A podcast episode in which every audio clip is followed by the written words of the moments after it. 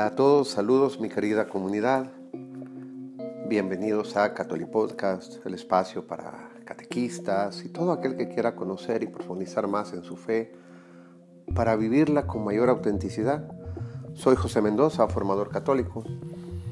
Hoy vamos a empezar un nuevo ciclo, siempre dentro de los temas del tan gran abordaje que es la amabilidad, para aprender a llevar con paciencia las ofensas de los demás.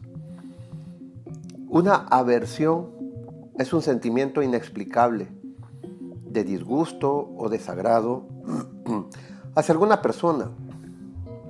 No nace de una ofensa concreta ni encuentra explicación en lo que habitualmente origina un rechazo, como los celos, la envidia, la rivalidad o la ambición. A veces puede responder a cierta incomprensión o ser el resultado de un conflicto entre temperamentos o caracteres de tal magnitud que lo que hace o dice la otra persona nos molesta de manera casi instintiva. Incluso es posible que sintamos al mismo tiempo antipatía y admiración hacia alguien.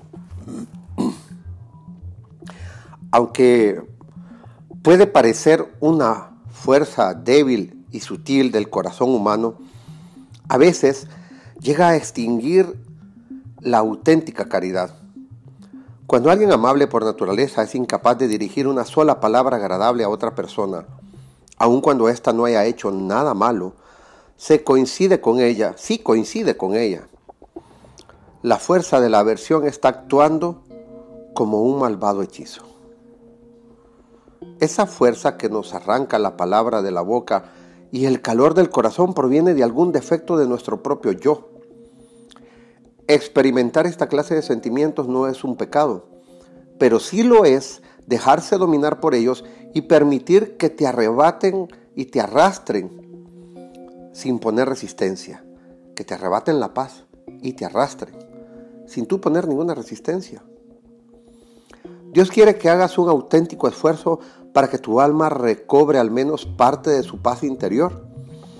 Y eso se puede lograr redirigiendo o identificando sentimientos de esta clase en cuanto los notas brotar dentro de ti, pero sobre todo llenando tu corazón de un espíritu de caridad. Manifiestas aversión cuando dejas ver a los demás tus sentimientos con respecto a las personas que te desagradan y añades algún comentario ácido sobre sus defectos reales o imaginarios. También manifiestas aversión con tu conducta descortés y contraria a la caridad si contestas con brusquedad a la persona que te cae mal y la ridiculizas e incluso la insultas con lo que a ti te parecen comentarios ingeniosos. A veces te excusarás diciendo que obrar de otra manera sería hipócrita, pero ocultar nuestros sentimientos más bajos nunca es hipocresía. Manifiestas aversión también si te niegas a involucrarte en cualquier actividad o, diversión en la que participe la persona que te causa rechazo. Es una falta grave de caridad preferir que un trabajo esté mal hecho o dejar de disfrutar de un buen rato con tal de no tener trato con, con quien te resulta antipático. Aprende a vencer tus aversiones. Puedes superar tus sentimientos de aversión redirigiéndolos o identificándolos en cuanto tu alma los perciba, manteniéndolos ocultos y no hablando de ellos, comportándote de un modo especialmente amable siempre que tengas ocasión con la persona que te desagrada, recordando que posiblemente tú también les resultas antipáticos, antipático a otros. Convenciéndote de que no puedes amar a Dios si no amas a tus enemigos y rezando habitualmente por quienes te producen rechazo. Tal vez nunca llegues a dominar del todo tus sentimientos, pero tampoco es absolutamente necesario. Una vez que hayas erradicado cualquier manifestación externa y consciente de tu aversión, es preferible el objeto, el objetivo de luchar por ocultar tus sentimientos que por dominarlos plenamente.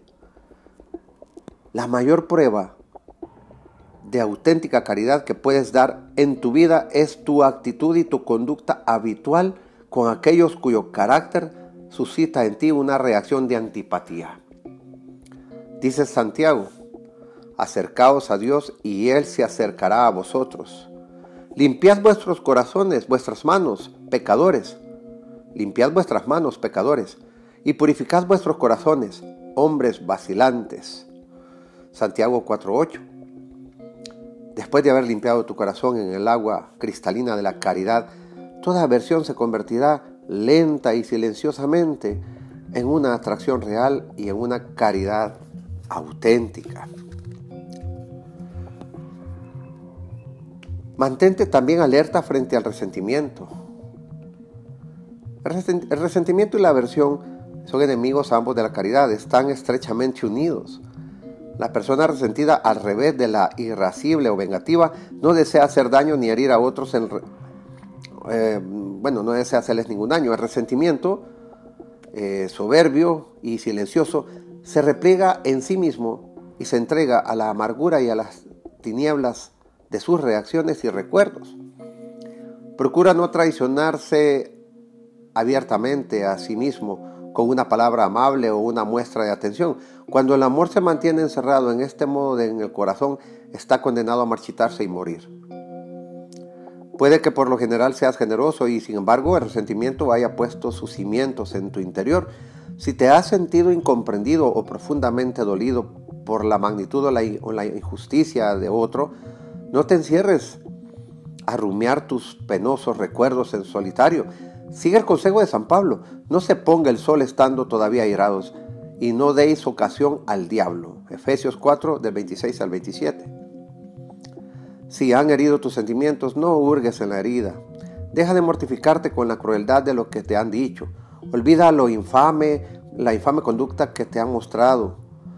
No hay nada que haga tanto bien al alma como el amor que todo lo perdona. El pensamiento de que Dios te ama debe llenar tu corazón de paz y alegría. ¿Con qué facilidad perdonarías si supieras que el día de mañana traerás, traerá consigo la muerte de quienes causan tu rencor? Quizá traiga consigo tu propia muerte. Qué lástima tener que presentarte ante Dios con un alma resentida. Tú, sin embargo, esperas de Él que salga a tu encuentro sin ira y olvide tus heridas eh, olvide las heridas que tus pecados han infringido en su corazón. Al terminar el día, cuando lo que se alce ante tus ojos sean las experiencias más amargas, decídete a olvidarlas todas. Con esos sentimientos en tu corazón podrás irte a dormir en paz. Bueno, voy a llegar hasta acá, siempre disculpándome un poco. Estoy teniendo un poco de problemas de la visión pero bueno, esa es otra cosa. Espero que les haya servido. Siempre recordarles que me comenten y compartanlos, compartan estos podcasts con, sus amigos o familiares.